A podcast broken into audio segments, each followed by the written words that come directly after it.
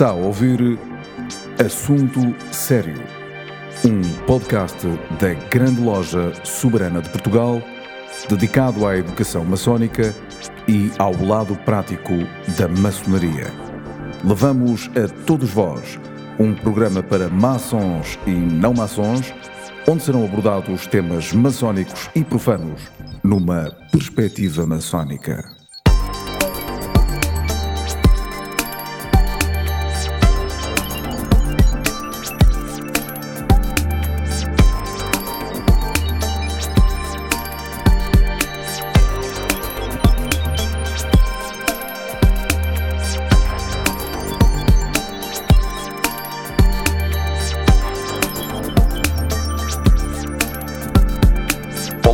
Sejam bem-vindos a mais um Assunto Sério, um podcast da Grande Loja Soberana de Portugal, uh, um podcast que é ouvido em mais de 52 países e cujos assuntos que são aqui trazidos são assuntos verdadeiramente sérios.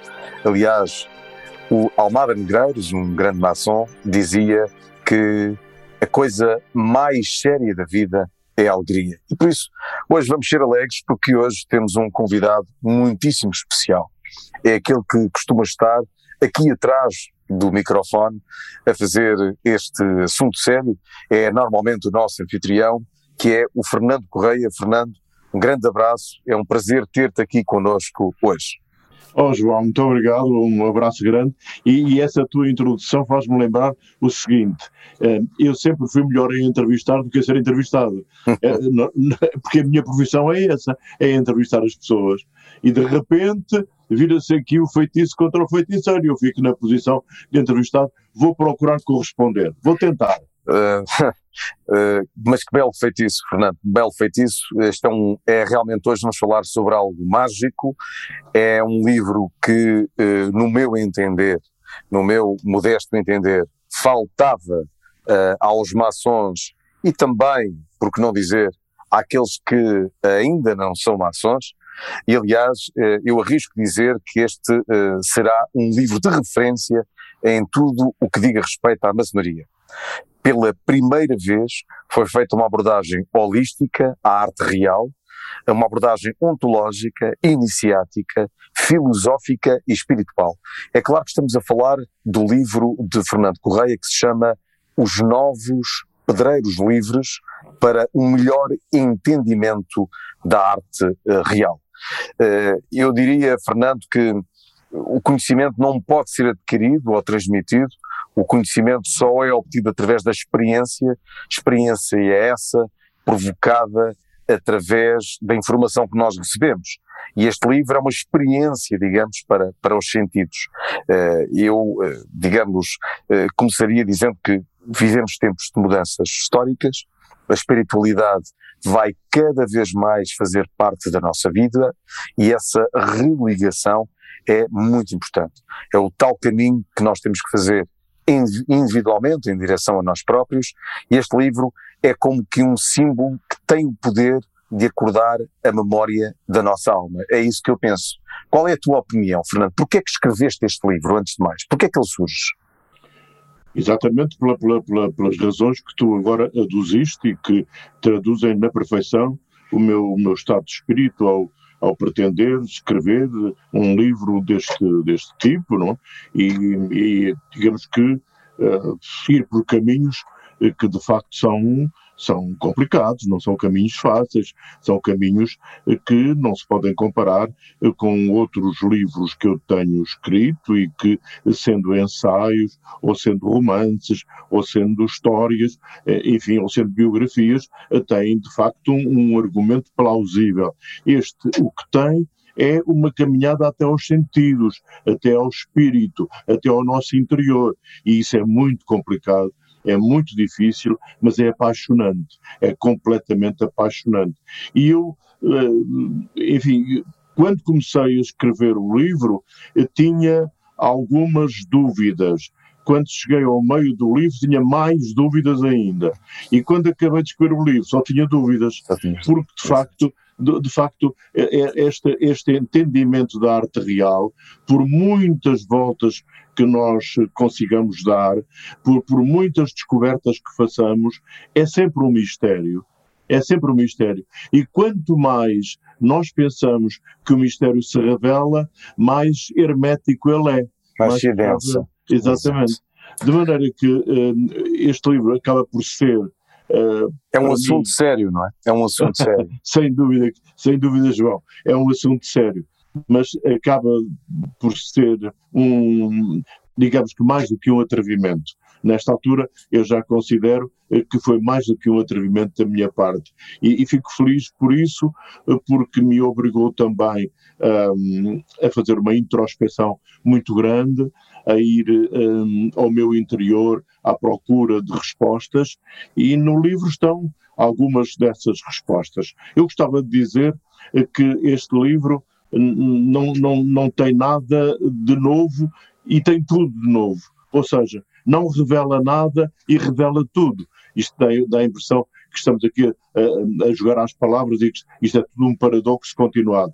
Não é, porque uh, na primeira parte do livro eu tento fazer uma abordagem, um, como é que eu hei de dizer, honesta, honesta, uh, progressiva, sincera, sistematizada à arte real, portanto, à, à maçonaria e aos seus mistérios, ao seu simbolismo, uhum. não é? Toda a primeira parte é construída nessa base, por isso tu disseste que é um livro que pode ficar, que pode, pode resistir ao tempo, pode ser mesmo intemporal, pode ficar uh, para quem quer iniciar-se em maçonaria, quem quer descobrir a maçonaria, ou quem já foi iniciado e, e, está a dar os primeiros passos, ou até, enfim, para quem já está dentro da maçonaria e quer relembrar alguma coisa, e a segunda, ou relembrar ou aperfeiçoar-se em alguma coisa, e a segunda parte é completamente diferente. A segunda parte é um apelo é um apelo que nós que eu faço, neste caso eu, um, aos aos, uh, à filosofia, como tu disseste no início, é, é um estudo filosófico uh, com a ajuda de grandes filósofos, de grandes pensadores. Ou seja, eu fui beber a eles o essencial para poder pôr no livro alguma coisa de novo. E quando, quando, quando vamos buscar Almada Negreiros, como tu disseste há pouco, quando vamos buscar Fernando Pessoa, quando vamos buscar António Arnaud, e por aí fora, vamos buscar alguma coisa que eles deixaram para sempre e que muitas vezes nós esquecemos. Eu tentei procurar aquele bocadinho de, de, de, de grandes coisas que eles disseram uh, para poder chamar a atenção de quem nos lê. É como se fosse um, um alerta. Atenção, que alguém antes de nós escreveu isto ou disse isto. Vamos pensar nisto. Ou seja, o que tu estás a dizer é que estes grandes pensadores eh, que nos conseguem, conseguem através eh, da forma como pensaram, da forma como refletiram, da forma como veem a vida, eh, mostrar-nos, dar-nos luz ao nosso caminho. este caminho novo, o que é que é? Porque tu começas a primeira parte deste livro com o caminho novo. O que é este caminho novo? É o caminho do espírito, sem dúvida. É, é, é preciso percebermos uh, que a vida só tem sentido desde que nós uh, estabeleçamos um, um, um, um, projeto que depois passa à realidade. É como se fosse, é como se fosse uh, um projetista a imaginar um espaço, alguma coisa a construir e, e depois dar corpo, dar vida a essa, a essa construção. E, portanto, um, eu acho que, que a primeira coisa que, que, que, que eu fiz foi é preciso ir descobrir o espírito. Chegou a altura de nós fazermos a nossa escolha. Ou continuamos com uma vida absolutamente despida de, de, de, sentido em termos espirituais e continuamos apenas na vida material, é preciso perceber que, que a matéria e o espírito estão juntos e, portanto, não podemos abdicar disso. Agora, o que muitas vezes o materialismo faz é com que nós esqueçamos a parte espiritual. Portanto, é preciso, nesta altura, pensar assim: vamos continuar nesse caminho ou não vamos continuar nesse caminho? Se vamos continuar nesse caminho, então não vale a pena ler o livro, porque o caminho é outro. Agora, se entendemos que chegou o momento de irmos para os caminhos do espírito, para o percurso do espírito, para a vida espiritual, para a vida além da nossa, muito além da nossa compreensão, então é preciso uh, escrever alguma coisa nesse sentido e perceber a evolução, a evolução espiritual do ser humano, desde que nasce não é? A sua vida, a sua vida e depois a sua transformação, ou seja, o seu corpo morre, o seu espírito é imortal. E tu bem sabes, melhor do que eu, porque me ensinaste muita coisa neste aspecto da filosofia, que o espírito é muito mais importante que a matéria. É verdade, mas é, é, é, muito interessante isso que tu dizes, Fernando. Já agora vamos aqui, é, além de falar sobre o livro, vamos falar também com o livro, ehm, porque por vezes as nossas, as nossas convicções, digamos, religiosas, dizem-nos que a matéria é má e o espírito é bom. Quando, na prática, ambos, na sua dimensão mais elevada, são fundamentais. Ou seja, nós conseguimos eh, transmitir a nossa espiritualidade através da nossa materialidade. Nós neste momento estamos materiais, embora digamos, sejamos seres espirituais a viver uma experiência material, mas a verdade é que a espiritualidade tem que descer através de nós para nós a, a divulgarmos. E, aliás, matéria vem do latim mater, que quer dizer mãe, portanto é a essência das coisas. Uh, isto é, é, faz lembrar aquela velha história, não é, de um, de um sábio oriental que repreendeu o seu discípulo, porque o discípulo achava que para ser espiritual tinha que ser um, um ermita, tinha que se refugiar nas montanhas, e ele disse: Não, não, não, isso é seres egoísta. Tu tens que estar aqui na parte material, absorveres toda a tua espiritualidade para não só te mudares a ti, mas ajudares a mudar os outros. E portanto tem muito, muito a ver com isso.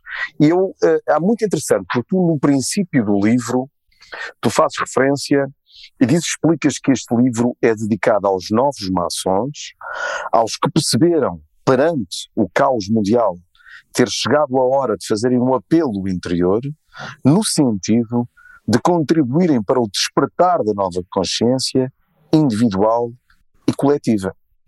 E, portanto, é, é muito interessante, ou seja, é, é, a maior parte de nós, maçons, percebeu que esse que esse, essa hora já não é uma hora distante, é uma hora que faz parte da nossa vida, é? A hora chegou, não é? Agora, o que é que vamos fazer com a hora? Não é? Uh, e, e, eu acho que tu, isto é um wake-up call, não é? É um, é um, é um, despertar mesmo para percebermos que uh, fazemos parte desse caminho, não podemos entregar isto a outras pessoas. Uh, bom, é isso, não é? A leitura, a leitura é exatamente essa. Chegou o momento da escolha ser feita, das decisões serem tomadas. Chegou o momento de percebermos que o mundo à nossa volta está eh, repleto de, de, de erros, de, de, contradições, de maldade, de coisas que não têm a ver eh, com aquilo que se idealizou eh, para o ser humano.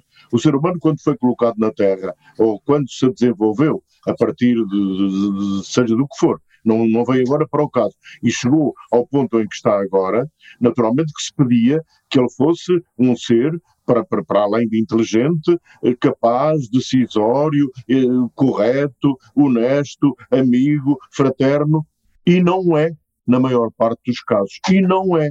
E, portanto, ao vermos que o mundo está a seguir um caminho que é completamente oposto àquele eh, que tem a ver com a criação, ou com o sentido da criação, ou com a honestidade colocada na criação, é preciso então que nessa altura a pessoa, por si só, e tem de ser ela eh, que, que, que, vai tomar essa, essa resolução, essa pessoa tem que viajar ao seu interior, eh, tem que, com, com, com a matéria de que é composto, tem de perceber que dentro dessa matéria há qualquer coisa, dentro dessa matéria, ao lado, ou, como, como, como se quiser, eh, há qualquer coisa que é eh, não superior, mas tão importante quanto ela, e talvez depois, na, na sequência da vida, seja até superior a ela, perceber que é a altura de uh, apaziguar, é a altura de fazer bem, é a altura de caminhar no sentido correto. Uh, o, o, aquecimento global, por exemplo, Há aqui uma grande discussão neste momento acerca do aquecimento global e é decisivo. Tem, tem que se tomar uma atitude que seja consentânea com a realidade. O, o, o, aquecimento global não pode continuar. Mas porquê é que chegamos a este ponto do aquecimento global? Por causa da matéria. O espírito foi posto de lado. O homem só pensava na, na, naquilo que lhe apetecia fazer, que queria fazer e que era importante fazer. Seja com os combustíveis fósseis, seja com, com, com, com de que maneira fosse, não é? E, portanto, deu cabo, ou, ou tenta dar cabo de si próprio. Porque, lá está, deixa-me abrir, aqui um parênteses, o, o planeta não vai acabar nunca a Terra continua. Agora, o homem é que pode acabar enquanto habitante da Terra ou, ou sofrer transformações. Oh, Fernando, é, que... é, como, é como ao tempo, não é? O tempo não claro. passa, nós é que vamos passando. Com certeza, é evidente. E, aliás, há, há, há, há vários filósofos, eu, eu não sou filósofo, mas, enfim, quando, quando muito serei, serei tento ser um sociólogo, eh, diz que eh, a vida é tempo. E, e nós somos tempo também. Nós somos tempo. Pronto, se, se quisermos, é uma definição talvez um bocadinho leviana, mas se pensarmos bem, é verdade. Nós somos tempo. A vida é tempo. E, portanto, nós uh, estamos aqui a, a, a, vaguear, a viajar no tempo. Só isto, a viajar no tempo. E, e, e, nós chegamos a um ponto em que já não temos tempo, deixamos de ser tempo, somos outra coisa qualquer, estamos noutro espaço, noutra dimensão. E, portanto, já não avaliamos o que avaliamos agora.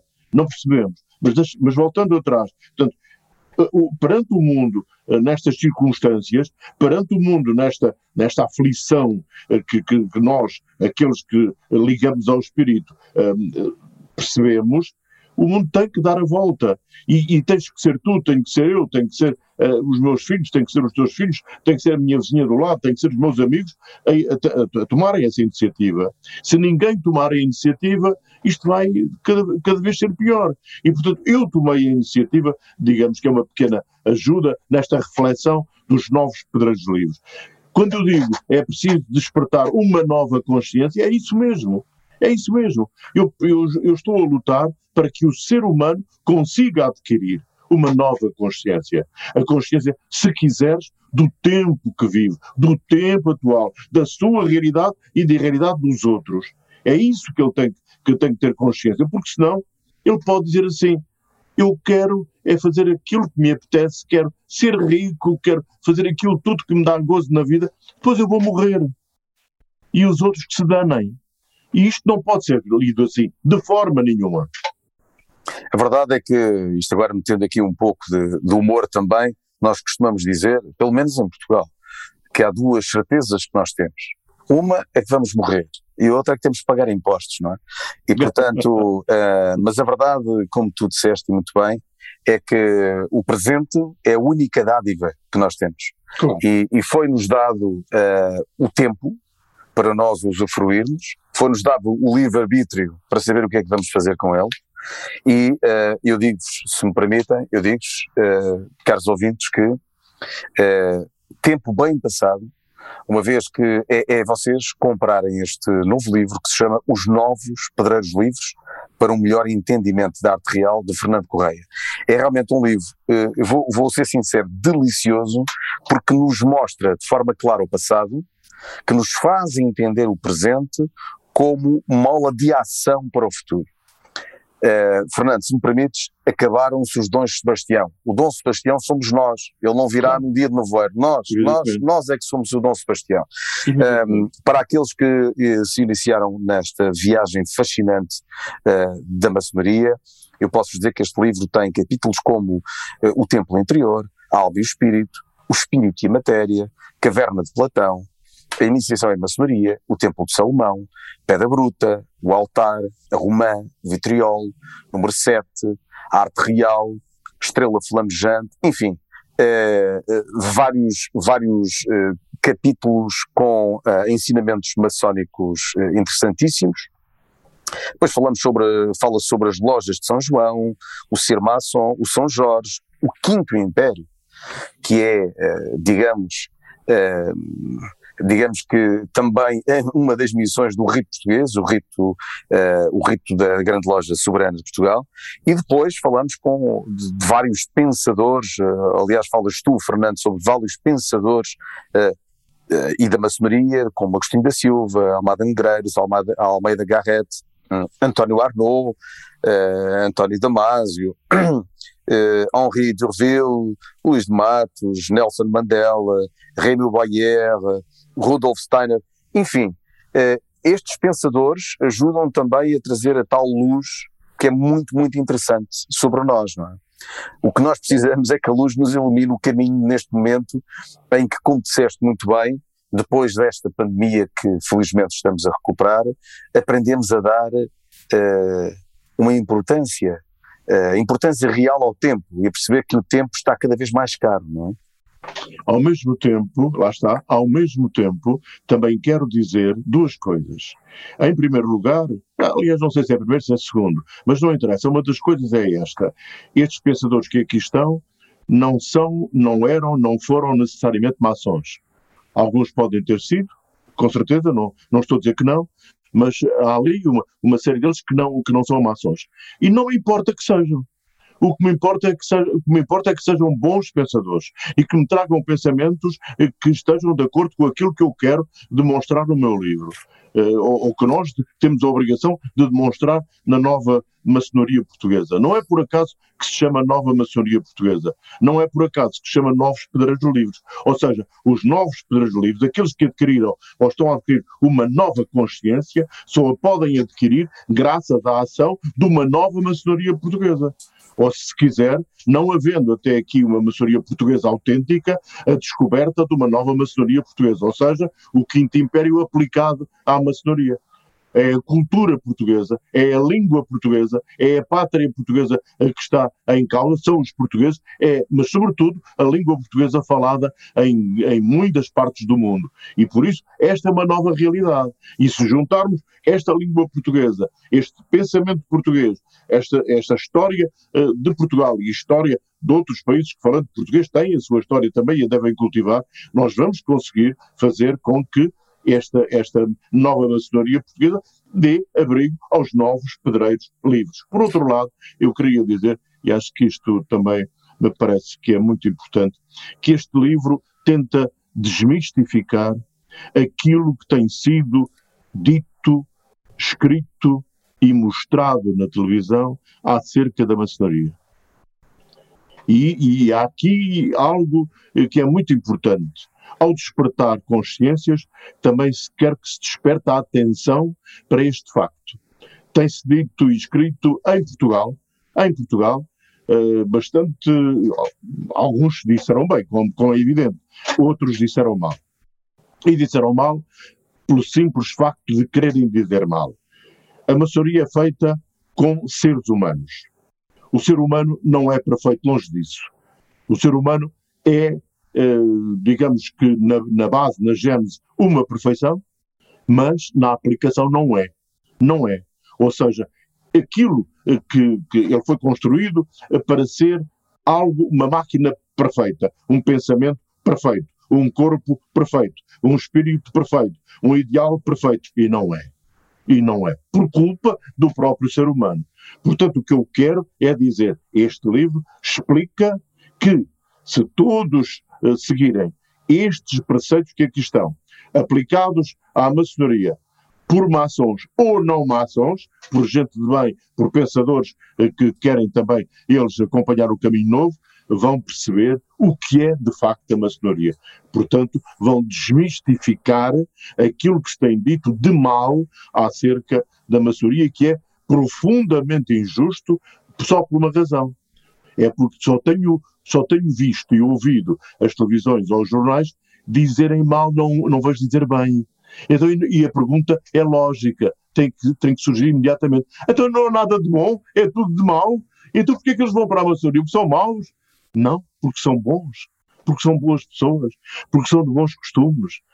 São pessoas que querem uh, ir mais além, querem avançar na vida, querem ir ao caminho do espírito, querem encontrar no cimo da, da montanha da sua vida, um ponto em que eles possam dizer isto. Cheguei a este ponto. Agora, como disse de resto o Fernando Pessoa, a morte é a curva da estrada. Está ali. Eu faço a curva lá no cimo da montanha, há uma curva, há uma curva para a esquerda, para a direita, não interessa, há uma curva. Eu não sei o que é que está para além da curva, mas posso imaginar que esteja aquilo que eu quero que esteja. Tudo de bom. E, e, depende de mim, Só depende isso de mim, não depende de mais ninguém. Se eu chegar lá ao cima e dizer não vai acontecer nada, aquilo nem sequer há curva, aquilo é um precipício, eu caio e acabou. Nunca mais chego a parte nenhuma. Mas se eu pensar que vou conseguir, eu chego lá. Claro o que está em cima é como o que está claro. em baixo. E eh, vamos à velha história, Fernando, eh, de que isto, eu recordo-me já pelo menos há, há 20 anos, que é, esta, esta ideia sobre a maçonaria em Portugal é sempre a mesma, eh, tem que haver mas é alguém, e eu acho que a grande loja soberana de Portugal tem feito o seu caminho nesse aspecto, uh, tem sido talvez a maçonaria em Portugal, não é talvez, é a maçonaria em Portugal que mais tem divulgado nesse aspecto da maçonaria, com programas feitos na SIC, na, na RTP, etc., uh, porque uh, nós só podemos amar o que conhecemos. Nós só podemos amar o que conhecemos. E mais uma vez, Uh, recomendo este novo livro, Os Novos Pedreiros Livros, que é uma forma de nós amar o que conhecemos. Permite-me, Fernando, que leia aqui, uh, na página 71, uh, um capítulo delicioso, delicioso, chama-se Escola de Virtudes. Isto é uma das razões pelo qual este livro é um, é um livro uh, uh, uh, bonito e fora do normal, porque não faz aqui o auto-elogio à maçonaria, não, diz, diz, diz as coisas como elas são. E diz assim: escola de virtudes. Não é verdade que a maçonaria seja uma escola de virtudes. Em primeiro lugar, porque não é uma escola. E em segundo lugar, porque o homem não alberga em si tantas virtudes que vá à escola determinada a aprender mais virtudes como quem tira um curso. As virtudes não se ensinam. O que a maçonaria ensina é a forma de cada indivíduo ser capaz de descobrir em si as virtudes que o tornem mais perfeito, mais capaz, mais fraterno e mais amigo, mais solidário, mais social, com o sentido de se aperfeiçoar, de se melhor, de, de se melhorar e de ser mais útil à sociedade que faz parte. Aliás, Fernando, permite-me também dizer, a maçonaria tem esta velha frase, que não transforma homem, homens maus em homens bons, transforma homens bons em homens melhores. Digo eu, se eles quiserem. Se eles fizerem por isso. Porque a maçonaria não dá nada a ninguém. Os aprendizes sabem qual é a primeira palavra sagrada e sabem o que é que ela quer dizer. A maçonaria ensina a pescar, não dá o peixe. E, e, e é delicioso. Capítulos como este, nós vemos, vamos folheando o livro e são como, uh, é uma luz para a alma. Uh, é, é, muito, muito, muito interessante, Fernando. Uh, e queria-te fazer uma, uma queria-te colocar aqui uma, uma última questão, porque quer dizer,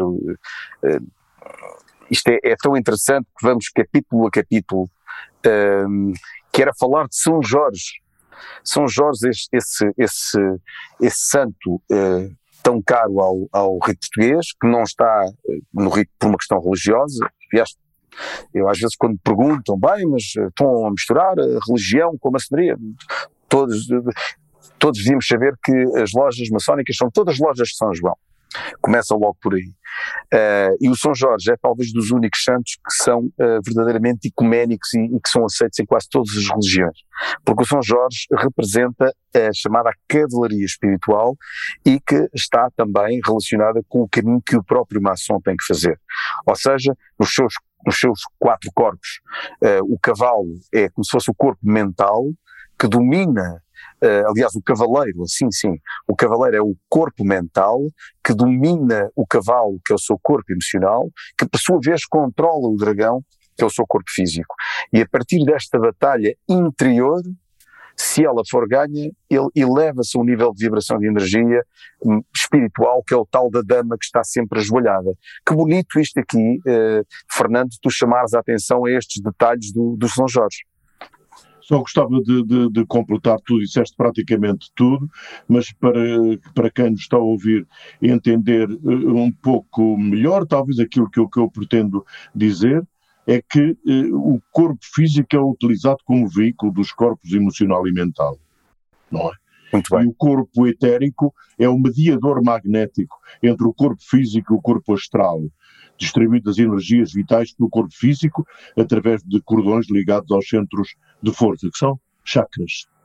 Não é? Exatamente. Tudo Exatamente. isso Pronto. e, e, depois, e depois é, é, é composto por quatro éteres, químico, vida, luminoso e refletor.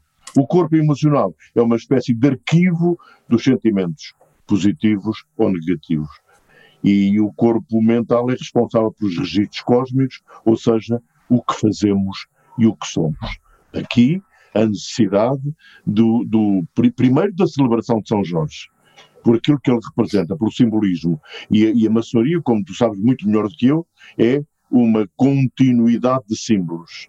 Não é? Portanto, a maçonaria é, é, é, rica em simbolismo. E e é mais rica por isto: é que cada um, digamos, ou, ou seja, permite que cada um seja capaz de interpretar à sua maneira aqueles símbolos. Muito embora, lá está, nós possamos dar, dar a cana de pesca.